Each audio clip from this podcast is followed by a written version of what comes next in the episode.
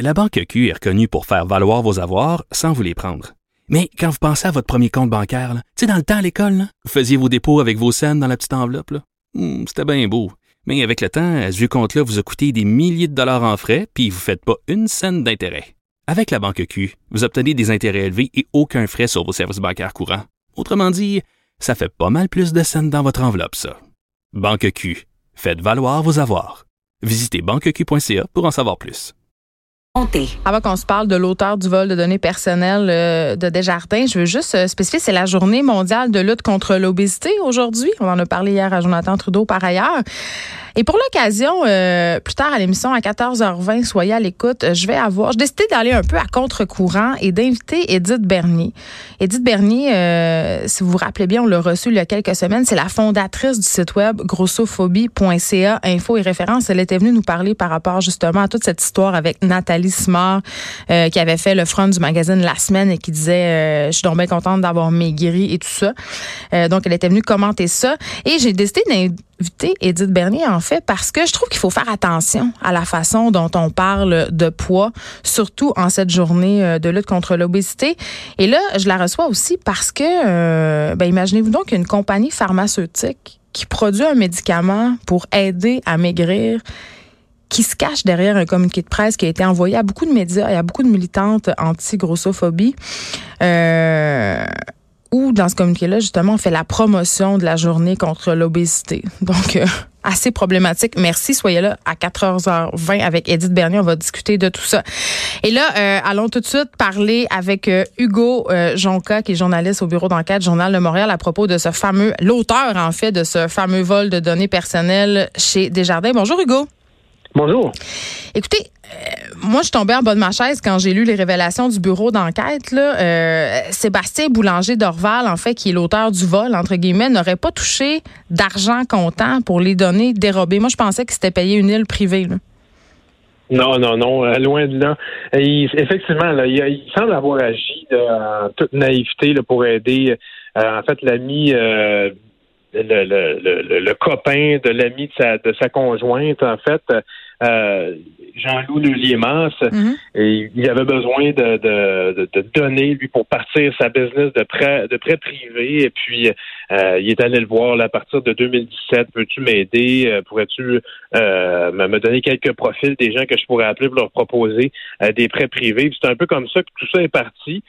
Sébastien Boulanger d'Arval est certainement quelqu'un de très intelligent pour manipuler des, des bases de données. Là, c'est ce qu'il faisait. Il était à la segmentation de marché chez Desjardins, mais certainement pas quelqu'un qui, qui, qui était méfiant, quelqu'un qui euh, qui avait l'intelligence sociale de, se méfier de ce que euh, le Liemas lui demandait. C'est comme ça que finalement, petit à petit, d'abord quelques milliers de profils, ensuite quelques milliers d'autres, puis finalement... Euh, On sera en 2,9 millions de clients. C'est ça presque 3 millions. Et là, euh, Hugo Jonca, ce que je trouve quand même assez intéressant et inquiétant dans ce que vous venez de dire, c'est que ce gars-là, là, Sébastien Boulanger d'Orval, justement, il est bon pour manipuler les, les données, tout ça, mais c'est pas du piratage. Là. en tout cas, il y avait déjà accès ou il y aurait eu accès à ces données-là de par son travail. C'est pas un pirate. Exactement. Nos sources à l'interne chez, chez Desjardins euh, nous indiquent qu'il euh, y avait à peu près une cinquantaine de personnes qui pouvaient avoir, euh, qui pouvaient manipuler ces mêmes données-là qui ont été mm. volées. Desjardins nous assure de, de son Desjardins nous a donné très très peu de détails, pas répondu. Ben, ils commandent pas en fait en ce moment. Ils commandent très peu là, mm. mais ils nous ont quand même dit que ils nous ont assuré que Boulanger Dorval a dû, dans les, termes qu'ils utilisent, utiliser un stratagème euh, pour sortir ces données-là, mais nos sources à l'interne, c'est pas ce qu'elles nous disent. Là, si stratagème il y avait, là, c'était loin d'être un stratagème compliqué.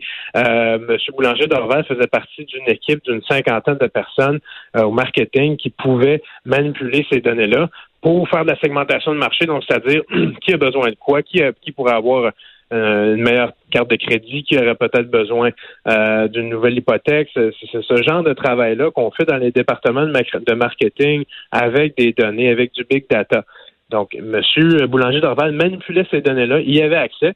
Puis là, ce vol-là a amené Desjardins à poser des gestes pour restreindre énormément le nombre de personnes qui ont accès à ces données-là, qui peuvent avoir accès à ces données-là.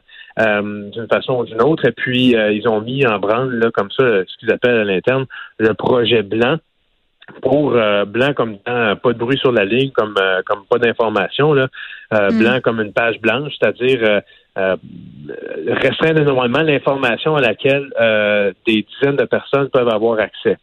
Donc, pour essayer de régler ça. Mais quand même, Desjardins paraît de moins en moins bien dans cette histoire-là. Là, on sait qu'il y a une cinquantaine de personnes qui manipulaient euh, des données très sensibles jusqu'au 20 juin dernier. il n'y avait pas vraiment de processus de sécurité ça avait l'air d'être pas mal une passoire, alors que euh, quand ils ont réagi au début de toute cette histoire-là, ça semblait pas être le cas. Donc, tu sais, euh, en tout cas, moi, je trouve qu'au niveau de l'image de la marque, Desjardins en prend pour son rhume. Là.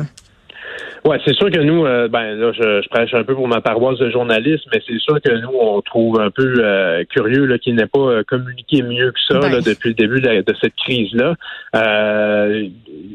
chose certaine, c'est pas exactement, c'est pas exactement ce qu'ils ont laissé penser au début. il y a beaucoup plus d'informations qui a pu circuler, il y a beaucoup plus d'informations personnelles. Les informations confidentielles sont étaient pas très bien protégées. Nous, nos sources à l'interne nous disent que c'est des vieux systèmes euh, euh, qui sont euh, qui gèrent cette base de données là, où se retrouvent nos informations personnelles, c'est-à-dire bon à l'interne nous appelle ça le FMCDI là, mais mm. disons que c'est l'entrepôt de données là, de Desjardins, et que c'est des vieux systèmes qui permettent de savoir qui a accès à la base de données quand, mais très, très difficilement en déduisant ça avec d'autres systèmes. Ça a l'air d'être tout euh, toute une euh, toute une très compliqué en tout cas là, de, de, savoir qui a accédé à, à, quoi à quel moment. Euh, puis ouais. Et là, Hugo Jonca, vos équipes se sont rendues là où Sébastien Boulanger d'Orval se terre. Je crois que c'est dans l'appartement de sa conjointe. comment il a accueilli les journalistes puis dans quel état il est? Ben, c'est euh, mes collègues de, de GIA qui ont fait ça. Là. Euh, Félix Seguin est, allé euh, sur place et puis, écoutez, ils, ils, étaient très nerveux. S'attendaient, ceci dit, à nous voir arriver un de ces quatre. Euh, puis ben là, ça a été cette journée-là. Euh, il a fallu, euh, il a fallu que Félix Séguin déploie tous ses talents là, de, de, journaliste et de négociateur pour mhm. faire en sorte que puisse avoir quelques déclarations là, de sa conjointe et quelques quelques déclarations minimales là, de M. Boulanger d'Orval. mais sur certaines, lui, il lui est apparu vraiment effectivement défait, démoli, très, très nerveux. puis bon, euh, on s'en doute là. Euh, évidemment, quand votre nom se retrouve dans les médias comme ça, euh, pas qu'il ne l'ait pas cherché là, mais on, se doute bien qu'ils doivent un peu se, cacher là. c'est pour ça aussi que Félix Sagan a pris l'engagement de ne pas révéler exactement où il se trouve. Mais bref, c'est un Sébastien Boulanger d'Orval extrêmement inquiet. Euh, qui dit que sa vie est démolie, euh, qui, doit lutter sur plusieurs euh, plans maintenant pour, par exemple, garder garder la, garde de ses enfants. D'une part, il y a trois, quatre avocats. il y a trois avocats qui travaillent pour. C'est l'ennemi public numéro un, là. Oui, ben c'est ça. Il s'agit de voir aussi. Euh, il suffit d'aller voir un peu les commentaires ou les articles de, nos, de, nos articles, ceux des, des, concurrents aussi, là, pour voir que euh, effectivement, il s'est pas fait d'amis avec ce vol-là. Mais ce qui est, ce qui est intéressant aussi, c'est de, de, de les révélations qu'on a publiées sur ceux qui ont reçu ces informations. Ben oui, c'est ça. Qui sont-ils? Euh, c'est ben, d'abord euh, Jean-Loup Le Liémas, ça c'est un donc un ami euh, du couple du couple Boulanger d'Orval et de sa conjointe. Jean-Loup Le Liémas a parti deux firmes de prêts privés avec un partenaire et puis c'est une firme de prêt privé, en plus, c'est l'une des deux, la financière Blackstone, s'est faite pincer par l'Office de protection du consommateur l'an dernier pour avoir pratiqué des taux d'intérêt totalement illégaux, allant jusqu'à 467% d'intérêt. C'est du Shylocking c'est vraiment du pur Shylocking. Pour vous donner une idée, le code criminel dit qu'au-dessus de 60% c'est illégal. Puis au Québec, on, on, on, tolère encore moins que ça. on tolère 35 là, à l'OPC, à l'Office de protection du consommateur. Il y avait un autre gars qui est en prêt privé qui s'appelle Mathieu Jonca. Lui est aussi euh, courtier hypothécaire. Lui, ensuite, il a obtenu, il aurait obtenu, il faut, faut, toujours utiliser le, conditionnel là, dans tout ça parce qu'il n'y a pas eu d'accusation euh, nulle part. Mais il aurait obtenu les, euh, les informations de Jean Jean-Loup euh, notamment pour alimenter sa business de, de, courtage hypothécaire. Il y a même une personne qui m'a appelé euh, hier soir en me disant je viens de signer avec lui. Euh, il m'a contacté quand mon hypothèque chez Desjardins a pris fin. C'est comme ça qu'il l'avait su. Exactement. Puis cette personne-là a été victime, euh, elle aussi, là, du vol de données. Donc, euh, je pense qu'il n'y a pas vraiment de hasard là. Et puis, lui, il est en business aussi avec euh, François Baillargeon-Bouchard, qui est un conseiller financier. Donc, lui aussi a intérêt à avoir ces données-là pour trouver des nouveaux clients. Donc, savoir que, bon, vous, votre carte de crédit est pleine, peut-être que vous seriez un bon candidat pour vous faire proposer un prêt euh, à court terme. Euh, peut-être que vous, euh, peut-être que votre hypothèque arrive à échéance puis que c'est le temps de renégocier. Donc, je vais vous appeler grâce au fait que j'ai les informations confidentielles sur, sur, sur vous. J'imagine que ces gens-là vont être rencontrés par les policiers, là, je peux pas croire. C'est déjà le cas. Elles ont déjà été même perquisitionnées. Il y a eu des perquisitions. chez chez Jean Cop, chez Bayer Jean Bouchard, comme mm. comme chez Luliemas. Chez Luliemas, il y a eu une perquisition très tôt, en fait, euh, euh en début juin. La police de Laval s'est pointée euh, à des centaines de kilomètres de Laval, à Montmagny, dans leur bureau euh, de prêt privé, avenue de la Gare. Donc, dans ces bureaux à lui, là, de prêt privé qu'il a avec son partenaire. Et puis, une perquisition, donc, dès le début juin là-bas. Une gang de pas propres. Est-ce que vous savez, euh, Hugo Jonca, en terminant, si Sébastien Boulanger d'Orval euh, parlait des victimes?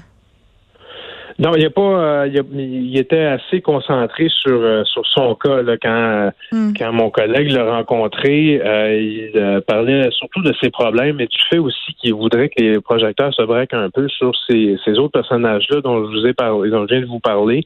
Mais c'est quand même lui qui les a donnés les données. Pardon? c'est quand même lui qui les a volés, les données, on s'entend. Tout à fait, tout à fait. C'est lui qui est à l'origine de tout ça. Lui, il dit qu'il a été manipulé un peu par tout ce monde-là, surtout là, par euh, Jean-Loup Leliémas, puis mm. euh, euh, qu'il se rendait pas compte dans quoi il, s'embarquait. Donc, euh, c'est bien sûr qu'on les, gens qui ont sont qui sont fait voler leurs données personnelles peuvent accueillir ça avec beaucoup de scepticisme. J'en suis. Oui, c'est ça. Donc, euh, Hugo Jonca, merci. Vous êtes journaliste au bureau d'enquête du Journal de Montréal. Évidemment, c'est un dossier qu'on va continuer à suivre. Moi, j'ai envie de dire, là, je, ne sais pas, là, mais scraper ta vie pour des cartes cadeaux, je, on dirait que j'ai de la misère à croire ça. Je, c'est pas un petit clin, ce gars-là. Là. Il a fait des études. C'est un gars qui a étudié en marketing. C'est un gars qui est un pro des bases de données. Dire après, j'ai été manipulé par mes amis pas fins, là. C'est se positionner en victime, quoi de plus facile? On s'en va à la pause. De 13 à 15.